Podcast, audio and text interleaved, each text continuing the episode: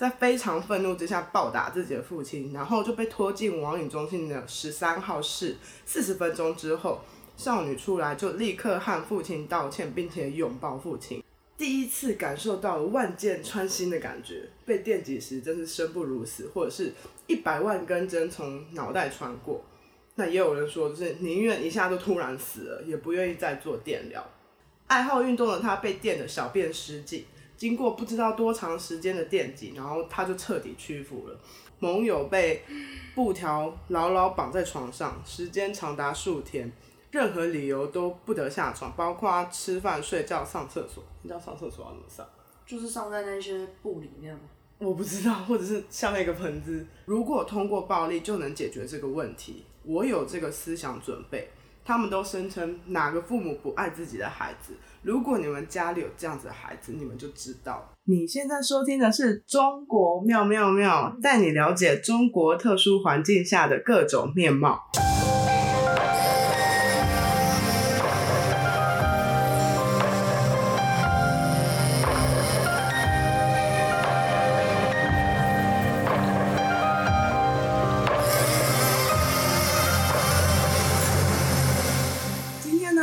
来讨论题目是，在中国一种发展特殊的教育单位。叫做戒网瘾学校，也就是戒除网络上瘾。虽然呢，戒网瘾学校自开设以来到现在，每过几年就会因为学校的各种问题发生命案，但到二零二零年的今天，全中国大概仍有约三百间此类学校还在授课。那么今天我也邀请一个朋友一起来聊聊戒网瘾学校这个主题。Hello，强强。Hello，你好。那常常平常有什么呃上网大概都玩些什么呢？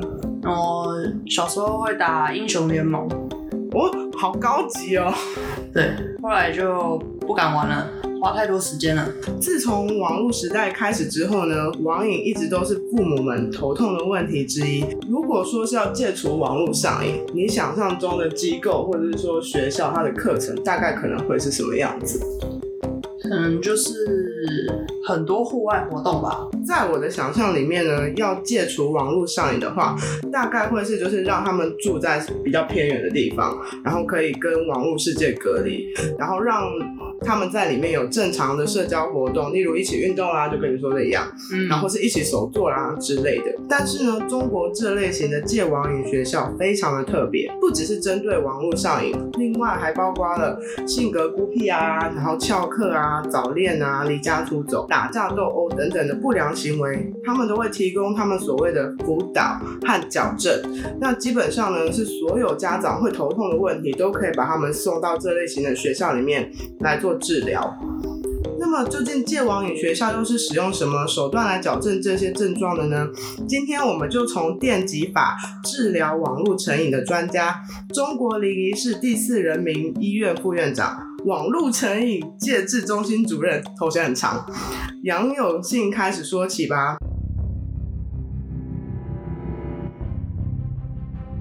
那么，在二零零八年七月二日，中国的央视呢，他们推出了一个很奇妙的纪录片。纪录片名呢就叫做《战网魔》，战斗的战，魔鬼的魔。我觉得这部纪录片非常有趣。开头呢就是戒网瘾少年跟他们的家长一起来看网络游戏《魔兽世界》游玩的画面。看完之后呢，众家长对游戏的评论就是呃很暴力啊，他感觉到很多血啊，颜色很诡异，或者看了之后他们都非常的害怕，因为里面很多恶魔这样走来走去。然后他们认为就是这一款游戏影响。了青少年的心理，在这样子的情况之下，出现了家长们的救世主，也就是这位杨永信，他开设了戒网瘾中心来拯救这些迷途的孩子。然后这支纪录片呢，因此一炮而红，让更多更多的家长愿意把孩子送到这里来，来让杨永信做治疗。那么网络上有另外一支广为流传的影片，印证了杨永信制造的所谓奇迹。一位被家长骗到戒网瘾中心的少女，在非常愤怒之下暴打自己的父亲，然后就被拖进网瘾中心的十三号室。四十分钟之后，少女出来就立刻和父亲道歉，并且拥抱父亲。这就是杨永信神奇的地方。听起来有点恐怖，感觉不知道在那个治疗室里面是做什么的。对，就是相信大家都有同样的问题。那么杨永信的一切治疗呢，都要从这个十三号室开始。这个十三号室呢，空间并不大，最里面靠窗的位置有一张小黑床。那现在会有隔音墙隔音。治疗开始之前呢，门会关上，家长不得入内。床头呢是一个两巴掌大的仪器，数名身强力壮的接待，负责把新人的腿脚以及肩膀按住。他们嘴里呢会被塞进橡皮牙垫，以防咬舌自尽。嗯，准备好后呢，医生开启仪器，治疗开始。他们会将仪器的两端触碰新人太阳穴的两边，仪器通电的刹那，身体会不自主的弹跳起来。而且力道之大，压住他的接待门要花非常大的力气，才能够让新人不从床上滚下来。我觉得被电蚊拍电到都很痛，更何况是更何况是这种事情。对耶，大家应该都有被电蚊拍电到的经验。嗯，那么曾经接受电击的人呢，形容被电击的感觉像是。第一次感受到万箭穿心的感觉，被电击时真是生不如死，或者是一百万根针从脑袋穿过。那也有人说，是宁愿一下就突然死了，也不愿意再做电疗。那记录十三号是电击过后，杨永庆会询问新人说：“这是惩罚还是治疗？你觉得你父母做错了吗？你要不要留下来接受治疗？”一开始，新人往往对自己被骗感到不满和委屈，当然不愿意留下。有的还会跟杨永信理论，但是杨永信表示，只要借助电击来循循善诱，也就是说，新人回答不对就一直电下去，最后问孩子们能不能很好的配合治疗，他们都会答应。其中呢，有一个身高一百八十五公分、体重一百公斤的寇姓男学生，曾经是名激烈的反抗者。爱好运动的他被电的小便失禁，经过不知道多长时间的电击，然后他就彻底屈服了。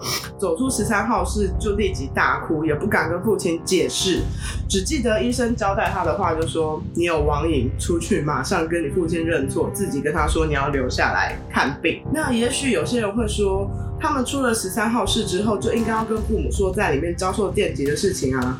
可是多数的父母呢，因为在已经绝望的情况下，才将孩子送来网戒中心。他们根本不相信孩子在里面受到什么样子的虐待，只认为那是治疗的手段，认为孩子只是想要赶快脱离这个地方。所以大部分的父母不愿意倾听跟相信他们所说的，孩子们就这样被留了下来。就说这其实是几年前的事情而已，就是而且杨永信的网戒中心直到去年才正式关闭，然后而且他现在还就是 right now 还在就是那个医院就职主任。那么以五个半月为基本，一个月收费六千块人民币的戒网瘾疗程，究竟是怎么样的生活呢？进入网戒中心的新人马上就会被搜身，上交一切私人物品，手机。M P 三游戏账号和密码，还有 Q Q 的密码等等，特别是各类电子产品、通信工具，更是严禁触碰的物品之一。断绝与外界的联系，可以防止信息外泄，更可以使盟友处在孤立的环境中，最终只能选择放弃抵抗，接受治疗。那在这里，他们称接受治疗的人盟友，并对盟友实行封闭式军事化管理。入院半个月内，需有一名指定的老盟友陪同行动，两人间隔不能超过一米，哪怕是上厕所也要陪同监视，生活没有丝毫的隐私可言。擅自脱离监视的盟友会接受电击治疗，通过贴身监控预防新盟友逃走和自杀的潜在可能。另外，网戒中心呢有一个很特别的机制，网戒中心实行独有的圈机制，违反规定就加一个圈，等于增加不良积分。加圈的考核标准细分为心态、卫生、职责、亢奋、兴奋、作业、睡觉、无聊等等几个项目。例如说，在走廊上跑动属于亢奋。一次亢奋加五个圈，积分每周统计，最后要做总结。圈圈的数量累积到规定的上限，就要进十三号式电击，称之为兑现，就兑换成现金的那个兑现。那其他加圈项目，像是非睡觉时间不准躺或或者半躺，否则称为赖床，要加圈；上课不准打瞌睡，要加圈；做不好要加圈。说脏话要加圈，连靠或是袜仔都是脏话哦。然后翘二郎腿加圈，被子不整齐加圈，名目非常繁多。重点是连父母都不会去相信你对，要讲的话。对，而且在这里就是父母是要陪同，在这个地方是父母是要陪同他们上课，但是在上课的这个过程中，就是父母完全同意这件事情。我觉得他有一点像是变本加厉的体罚吗？可是其实体罚应该要有一个界限，对，就是要要有一个底线，就是不能做到这么的恐怖。对，在杨永信用的时候，那个他的那个仪器其实是没有经经过政府核准的，就好像是一个就是稍微过时的仪器，嗯，但是他在那个当下还是在使用。对我觉得应该是要用一些更正向的方式去去让这些孩子，其实他在人际关系上面已经有问题了，而跑去虚拟世界去营造他的生活，他应该用别的方式把这件事情引导出来，让他们真正真正可以解决，不然这样子的方式很像是治标不治本。完全治标不治本，有点像是它其实这个方法，它就是要让你的身体去害怕，对，就是害怕，让你的整个身体到你的思想都去害怕说，如果别不这样做的话就会怎样。但是很特别的是，的的确确也有人因为这样子的疗程，最后就是很感谢杨永信。我觉得听起来超恐怖。OK，那么在网络上呢，有流传一张杨永信的八十六条规定。那我们邀请强强来帮我们读几个特别的规定。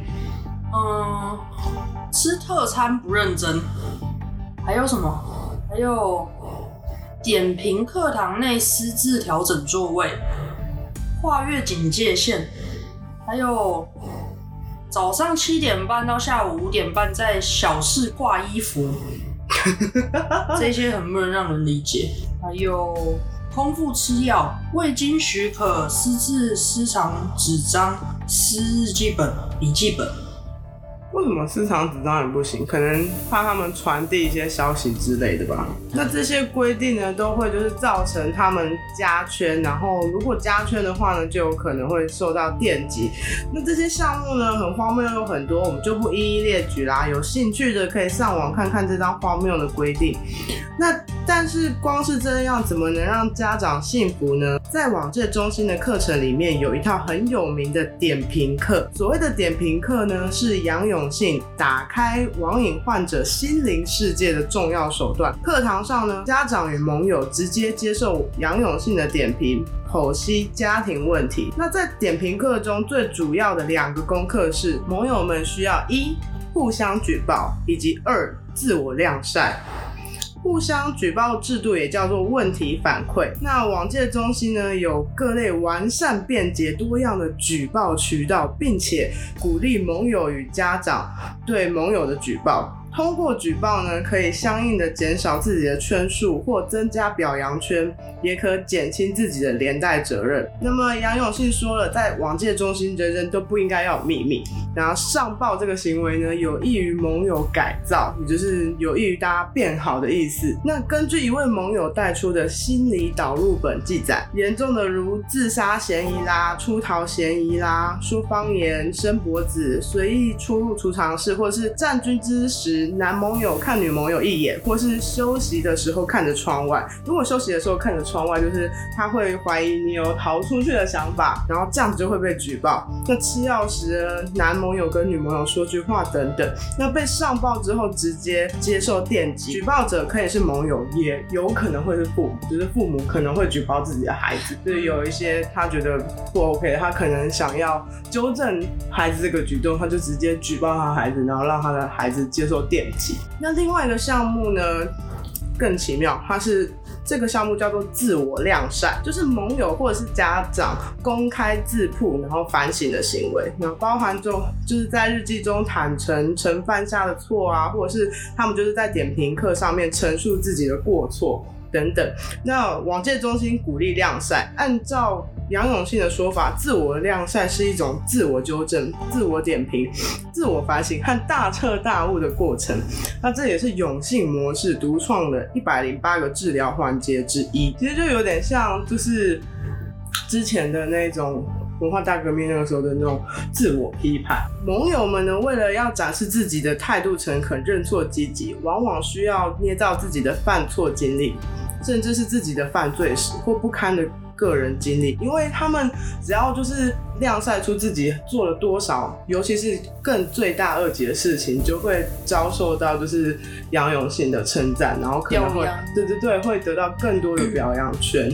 那孩子们呢，主动袒露了自己罪大恶极的过往，并且认错积极，更让家长们以为治疗效果显著。这样一来，家长们更加无条件的信任网界中心，放任他们对自己的孩子进行治疗。OK，那我所以我总结一下，也就是在这堂点评课当中，必须接受他人的批判，然后和自我批判。再加上批判他人，然后最后家长与盟友同时接受杨永信的点评，剖析家庭问题。一场成功的点评课在仇恨、敌视、排斥中开始，并在泪水、拥抱、微笑中结束。听起来是不是不错？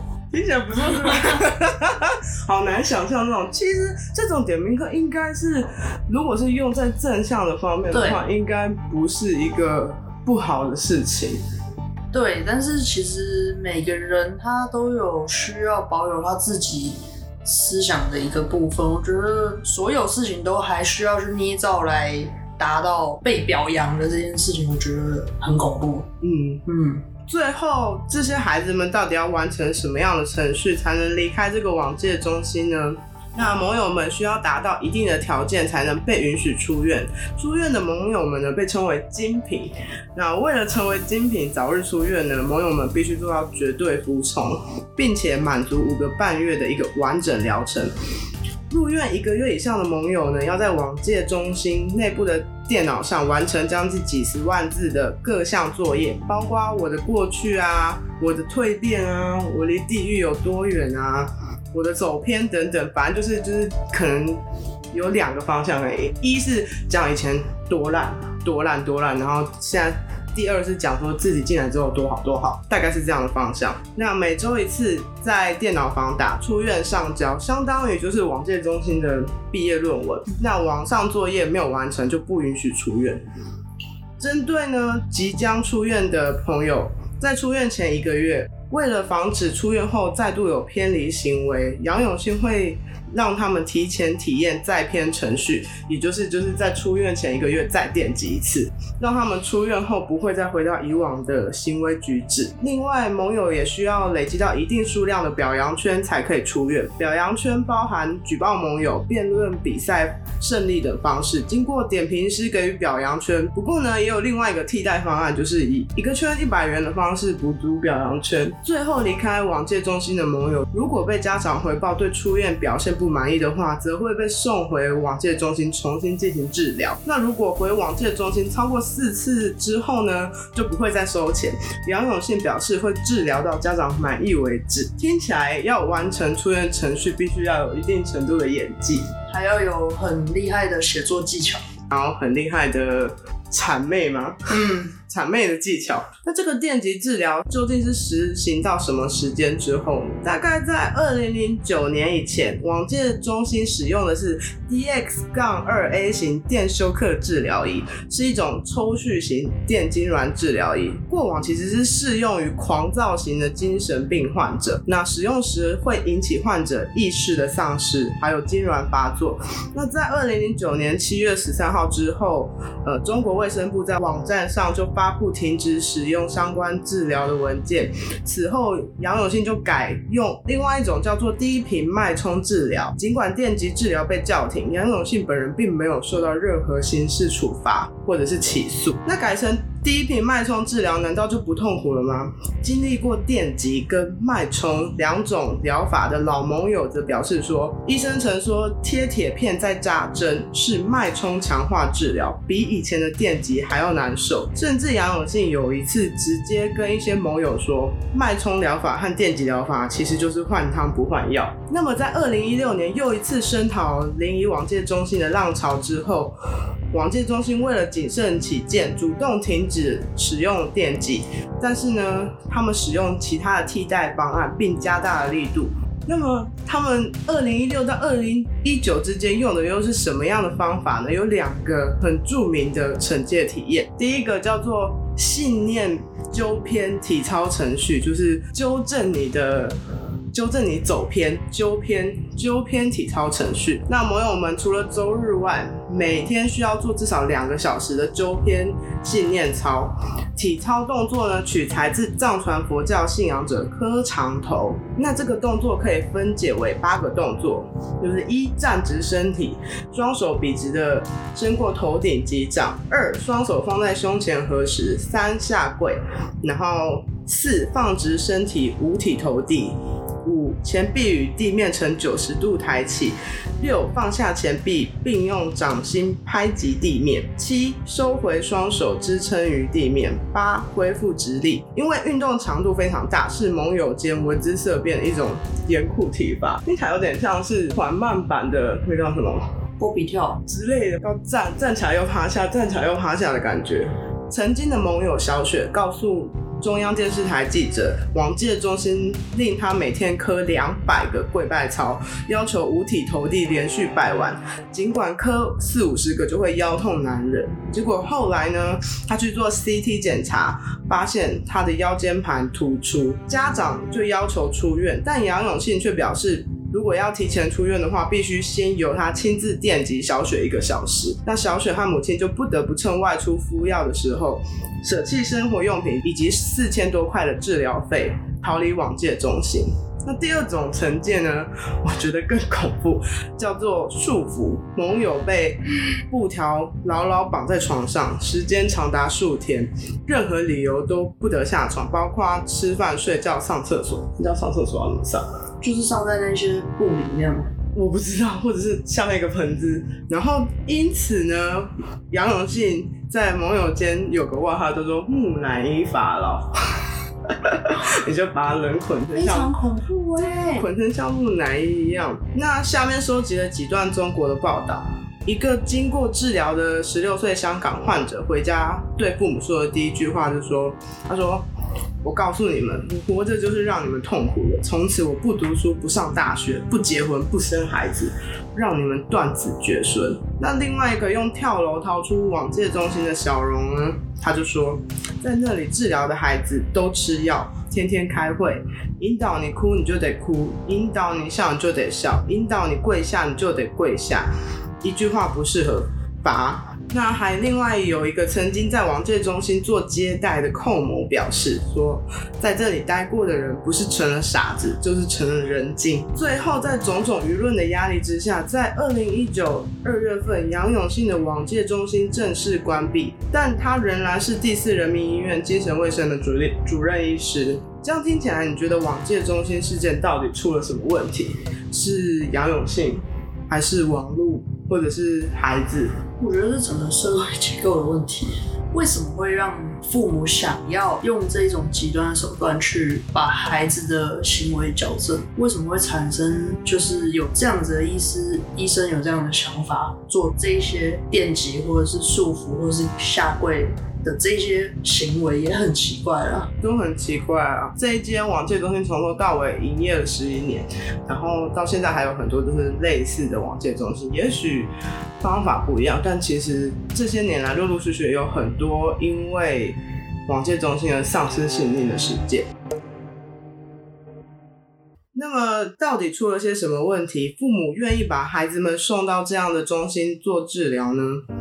丁香医生表示，在华人家庭的关系中，父母对于未成年子女拥有绝对的权利。杨永信获得了家长绝对的信任，也就获得了处置孩子们的权利。他是来到网戒中心的家长们的救世主，是这些手握权力家长的集体意志体现。从二零零六年开始，有超过六千个家庭把自己的问题交给杨永信。往界中心也被杨永信称为问题家庭矫正治疗中心。问题的标准都来自于父母。根据接受过电极治疗的孩子的描述，有喜欢同性的人被送来治疗，有拒绝相亲的被送来治疗，超出家长控制范围的都被视为问题。那在柴静主持的新闻调查节目里面。一位家长说：“因为网络的关系，有这个孩子不如没有这个孩子，想死的心都有了，觉得死了就是解脱。于是呢，他们为了达到对孩子进行行为矫正的目的，一位家长说，就算网戒中心有暴力存在，也可以接受。”那另一位对此表现认同，他说：“如果通过暴力就能解决这个问题，我有这个思想准备。”他们都声称，哪个父母不爱自己的孩子？如果你们家里有这样子的孩子，你们就知道了。电极对于家长来说，好处在于看不到伤口，就像男人很难想象女人生孩子有多痛，就没有可见的血淋淋的伤口，家长也不会产生直接痛的感受，他更可以告诉自己，这是一种无害的行为。那记者柴静曾经问一位家长，他说：“你知道电极的副作用吗？”那那位家长回答：“由于我们不是专家，我们不想去了解他。我们相信这是个正规医院，他们手里往往只掌握了一些虚无缥缈的证据。大多数家长都用相似的逻辑来逃避这个问题，说药是不合法，那些机器能生产吗？对于把孩子送来接受治疗的家长而言，想要你变好，这才是真正的人道。哪怕变好的方式是通过电击。在新闻调查里。”才经问一位家长：如果孩子是出于恐惧而服从，你觉得也是变好吗？那那位爸爸回答：他要能恐惧一辈子，也不算坏事。我在记者才进在央视的采访《网瘾之界》新闻调查节目中，有一个非常印象深刻的画面，就是一位少女在受采访中表示。在接受电击时，能让自己的大脑清醒，往内心深处去思考问题。但当柴静询问他说：“你是真的清醒了，还是害怕而服从了？”少女回答：“清醒了。”可是就流下了眼泪。然后柴静温柔的询问他说：“他为什么哭呢？”他就否认的表示他并没有哭。然后他就边哭边说：“他自己要留在这里。”我觉得这一一段影像真是太震撼了，就推荐大家去看，因为我觉得很恐怖。那么在《网瘾之界》节目的最后呢，记者才进询问家长们是否有对孩子使用过暴力，是否有因为忙于工作而不顾及孩子，或是是否不晓得怎么与孩子沟通等等问题，许多父母都举了手。然后孩子的部分呢，认为。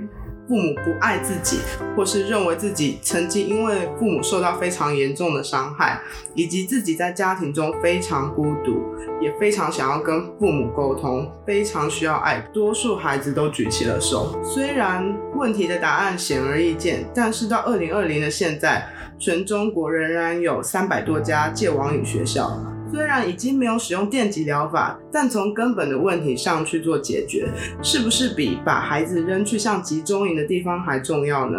我觉得孩子，呃，有没有网瘾，或是跟父母的想法不同，这件事情应该是家庭核心要去解决的问题，而不是靠单纯靠外在的力量，或者是你说电极疗法，说这些行为矫正，对父母来说这是行为矫正。这些其实根本问题来自于家庭的沟通。对我觉得沟通这件事情很重要，父母不能因为孩子有呃跟他不相同的理念，或是不不相同的行为，而就放弃沟通。这这个东西才是最根本核心要解决的问题吧。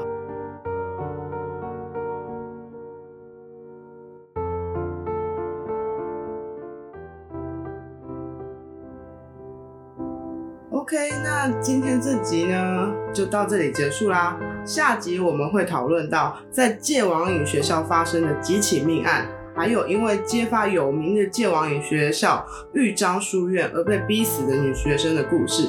这些事情离你我不远，只隔了一条海峡而已。今天也谢谢强强一起来参与哦。OK，好。中国妙妙妙，下次再聊，拜。拜。